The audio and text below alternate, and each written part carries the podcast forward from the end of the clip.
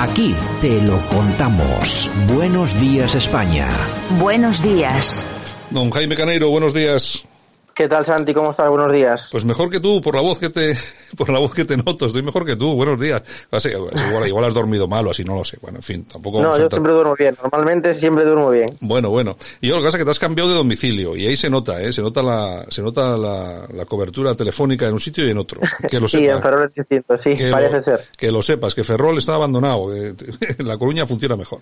Bueno, eh, todo esto, todo, todo bien, ¿no? Fin de semana bien y todo bien, ¿no? Sí, todo bien, de momento sí. Bueno, pues vamos a, si te parece, tenemos al teléfono ya a don Manuel Viso, que es jefe del servicio de hematología del Hospital San Rafael de La Coruña. Don Manuel, buenos días. Hola, buenos días, Santiago. Buenos días, Jaime. ¿Qué tal? ¿Cómo estás, don Manuel? Buenos días. Bueno. Estamos, estamos bien aquí, peleando. aguantando, que decía. Que no decía queda que... otra. Bueno, eh, estamos lógicamente todos, bueno, la mayoría estamos encerrados en casa, siguen las dudas sobre el famoso COVID-19, la gente sigue preocupada, no, lo siguiente, la lista de muertos lamentablemente van aumentando, aunque parece que en menor eh, medida, eh, don Manuel, parece que las cifras están bajando, ¿no? Sí, es una consecuencia de que cada vez hay menos contagiados, menos pacientes ingresados, subsidiariamente menos pacientes en las UCIs, que son los pacientes que tienen el riesgo de, de mortalidad y por tanto tienen que descender. Ahora, esta pausa que tuvimos en las últimas semanas en torno a 600, 500, que parecía que de ahí no nos movíamos, era porque aún había un alto porcentaje de pacientes en las UCIs, ¿no? Hay que pensar que la estancia media del paciente en la UCI es en torno a 20 días y esos son los que son candidatos a, a la mortalidad. Como veo, bueno, bien sabéis, las personas mayores, todo personas mayores con, con enfermedades crónicas graves. Hay que matizar eso, ¿no? El, el, las personas mayores, que efectivamente son las protagonistas absolutamente negativas de esta crisis epidemiológica, son las que están sufriendo el mayor número de bajas. ¿Por qué se produce, por qué se produce esto? Eh, lógicamente, será porque perdemos defensa con el paso del tiempo, ¿no? Sí, esa es una de las causas, ¿no? En, a medida que vamos aumentando nuestras décadas, eh, vamos perdiendo igual que se altera nuestro metabolismo, también se altera nuestro sistema inmunológico y vamos perdiendo capacidad defensiva. Y luego también es cierto que a partir de los 70 años, bueno, pues es un grupo de población que acumula patología crónica, pero como puntualizaba antes, patología crónica grave, ¿no? Porque a veces eh, bueno, nos quedamos en la patología crónica, pero es que no es lo mismo el paciente que tiene una insuficiencia cardíaca leve, que está diagnosticado ecográficamente, pero que no tiene sintomatología ninguna, que el paciente que tiene una, una insuficiencia cardíaca grave, que está polimedicado, que a poco queda tres pasos en, subiendo escaleras ya se encuentra fatigado. Es el paciente realmente grave, o el paciente que padece de broncopatías crónicas, que ya ingresa otros años pues por agravamiento de su broncopatía ocho o diez veces al año y de ese, de ese grupo de población, pues desgraciadamente en España tenemos un porcentaje elevado, ¿no? Mm. Y son los pacientes que realmente lo pasan mal en el mayor porcentaje. Eh, hay que recordar, porque a mí a veces me fastidia un poco escuchar que las personas mayores mueren. Yo si soy una persona mayor estaría bastante acobardado, por Claro. no decir otra palabra, ¿no? Claro que sí. Hay que pensar que si le damos la vuelta a las cifras, eh, el porcentaje de mortalidad a partir de los 75 años está en un 15-16%, depende de la, de la comunidad autónoma. Pero si le das la vuelta, el 85% de nuestros mayores que ingresan por COVID salen para casa. Sí, porque hemos visto, hemos visto imágenes donde había personas ya con una edad eh, importante que salían tranquilamente de las de los hospitales y de las UCIs, es decir, que es lo que es lo que comenta que efectivamente todo, todas estas noticias mm, pues acongoja, vamos a llamarlo así, a las personas mayores y efectivamente hay unas cifras que son importantes, pero que no es todo el mundo, no es todo el mundo. Bueno, eh, Jaime Caneiro, ¿tienes alguna cosa para don Manuel Viso?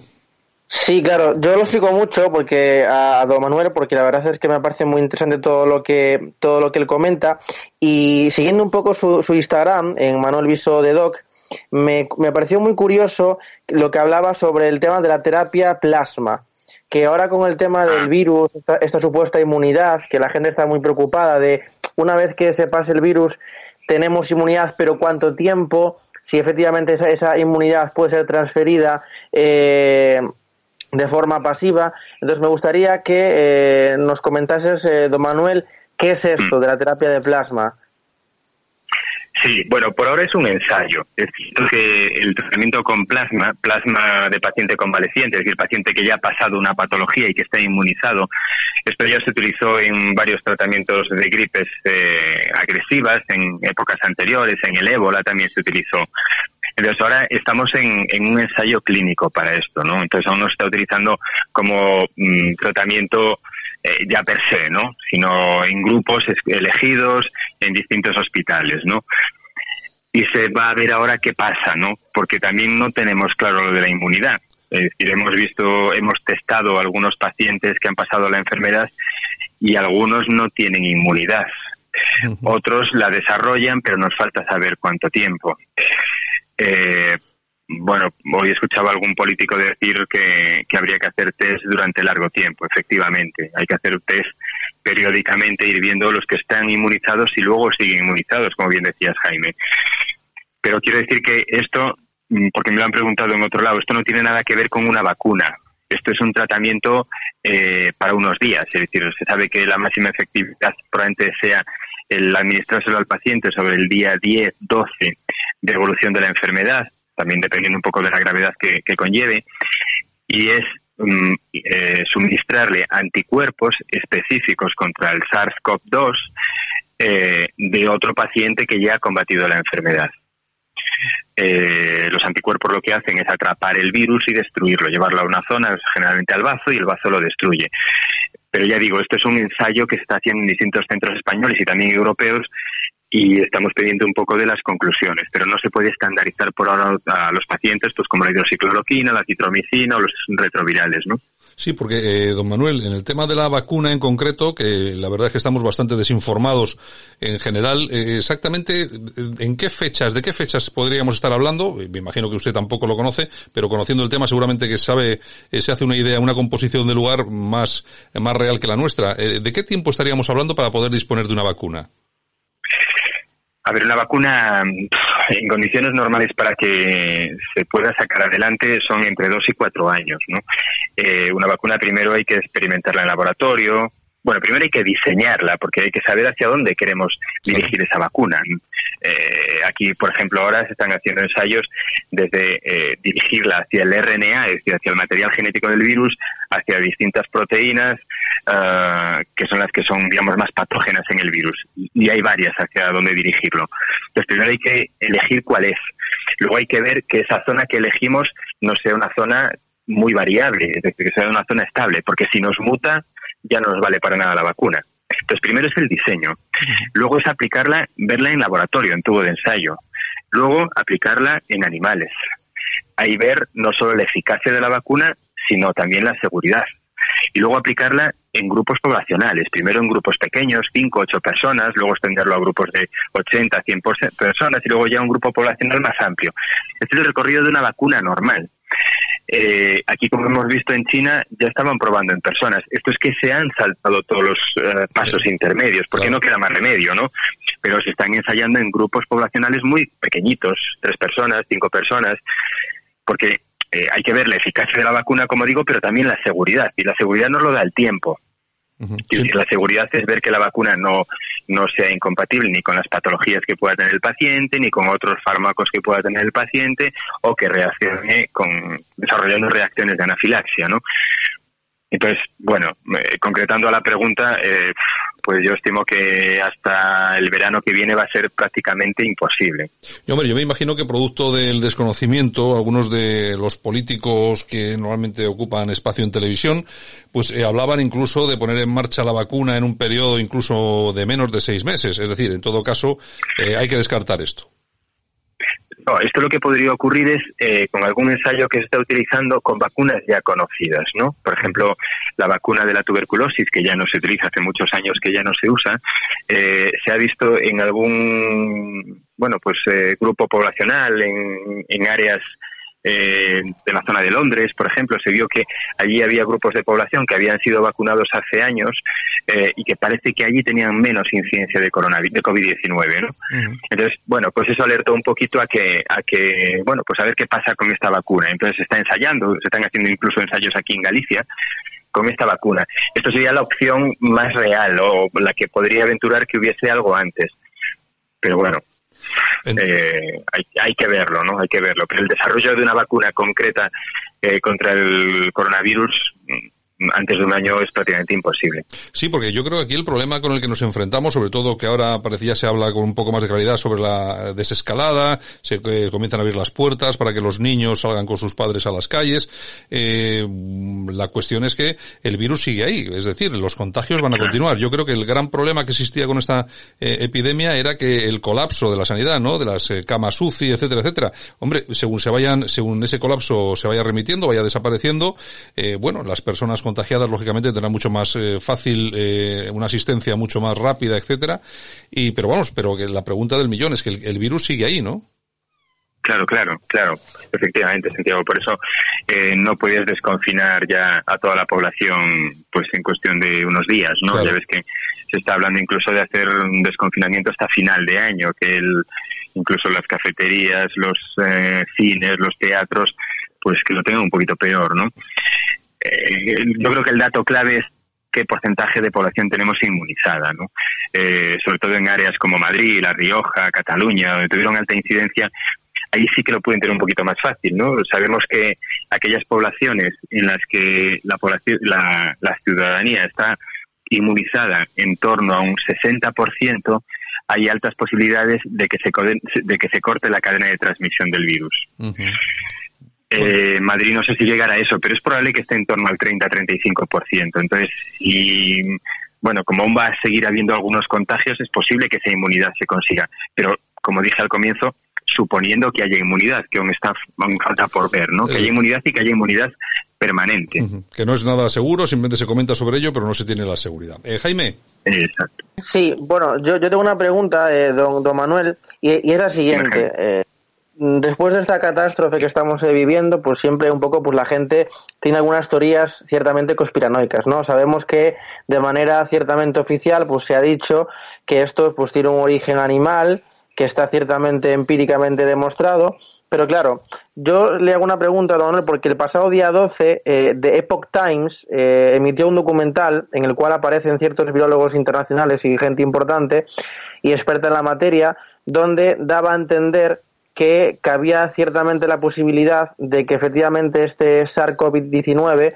eh, fuera eh, de origen laboratorio. Y quiero citarle simplemente, si me permite, eh, usted, una, una breve frase que decía una experta viróloga en el vídeo que decía, ciertamente creo que la similitud del 100% en aminoácidos significa que no puede ser una mutación natural. Casi estoy convencida de que es una recombinación provocada por un laboratorio. La secuencia de una parte clave de la proteína S del virus tiene una alta homología en el virus del SARS.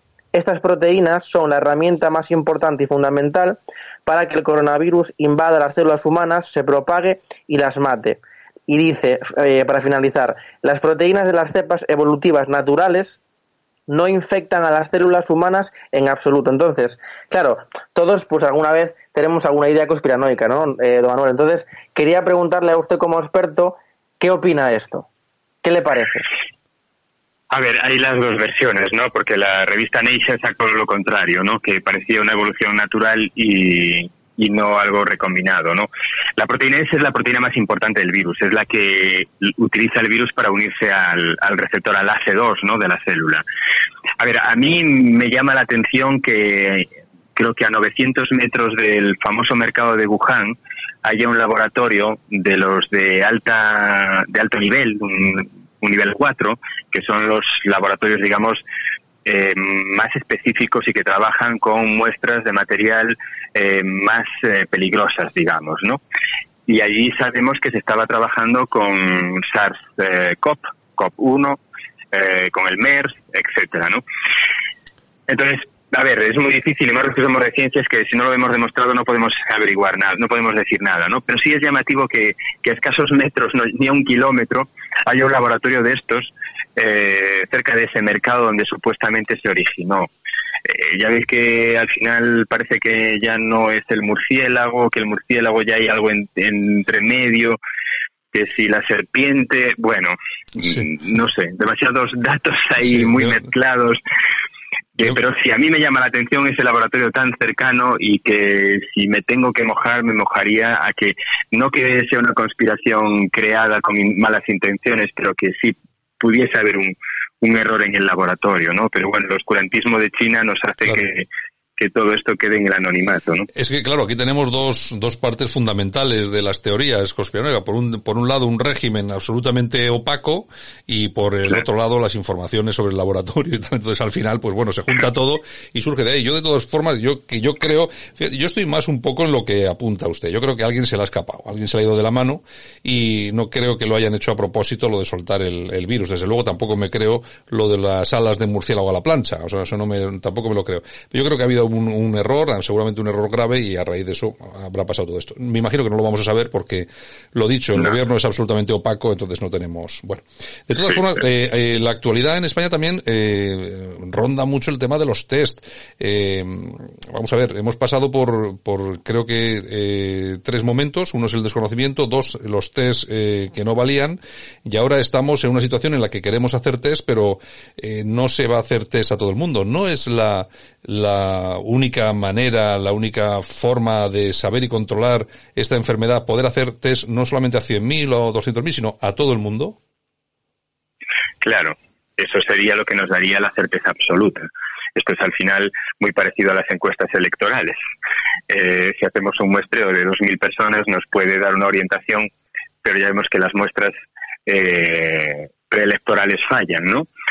Pues aquí también puede ocurrir un, mismo, un poco lo mismo. Si no hacemos una buena selección de pacientes eh, con un azar, pero un azar bastante dirigido, eh, nos podremos equivocar y hagamos extrapolaciones erróneas. Y lo que decíamos antes, es decir, si hacemos una extrapolación de que pensamos que tenemos al 60% de la población vacunada y por tanto pueden salir a la calle porque es muy difícil ya que haya una eh, una gran expansión del virus y, como decía usted, tenemos ya los hospitales más preparados, más liberados para atender mejor al paciente, pero si nos equivocamos en ese porcentaje podemos cometer un error grave y tengamos una segunda curva.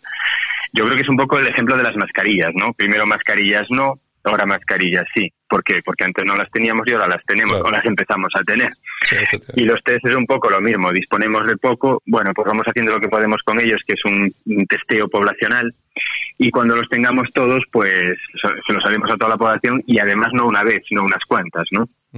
Don Manuel, usted como eh, profesional de la salud, lógicamente que habrá vivido mucho más de cerca todo lo relacionado pues con la gestión de la, de la crisis de la pandemia. Pero quiero hacerle una pregunta que no sé, eh, se la hago porque tengo que hacerla. ¿Qué le, ¿Qué le ha parecido la gestión que el gobierno, el, en este caso el, el gobierno del señor Sánchez, ha hecho de toda, de toda esta crisis? Pues yo creo que tardía, ¿no? Es lo que más la define, ¿no? Sabiendo lo que venía, lo que nos estaba viniendo. Es cierto que China es bastante opaco, pero Italia no lo es. En Italia eh, yo ya tenía mensajes de periodistas y, amigos de, de, aquella zona a finales de febrero ya un poco aventurando y un poco diciendo no os lo creéis, pero preparados para la que os va, ¿no? Yo creo que un gobierno tiene que tener más información incluso que la que tengamos los ciudadanos o los médicos, ¿no?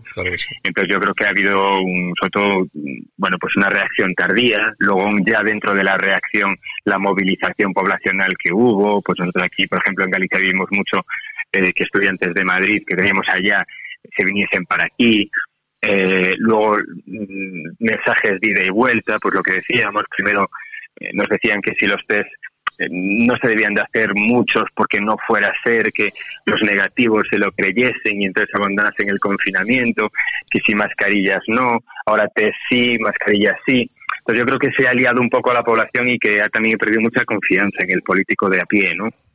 Sí, sí, ahí, estoy, bueno. ahí estoy con ellos, sí, efectivamente. La confianza, la pérdida, además que es un tema muy importante, perder la confianza en el, en quien nos gobierna. Bueno, una última pregunta, Jaime, por favor.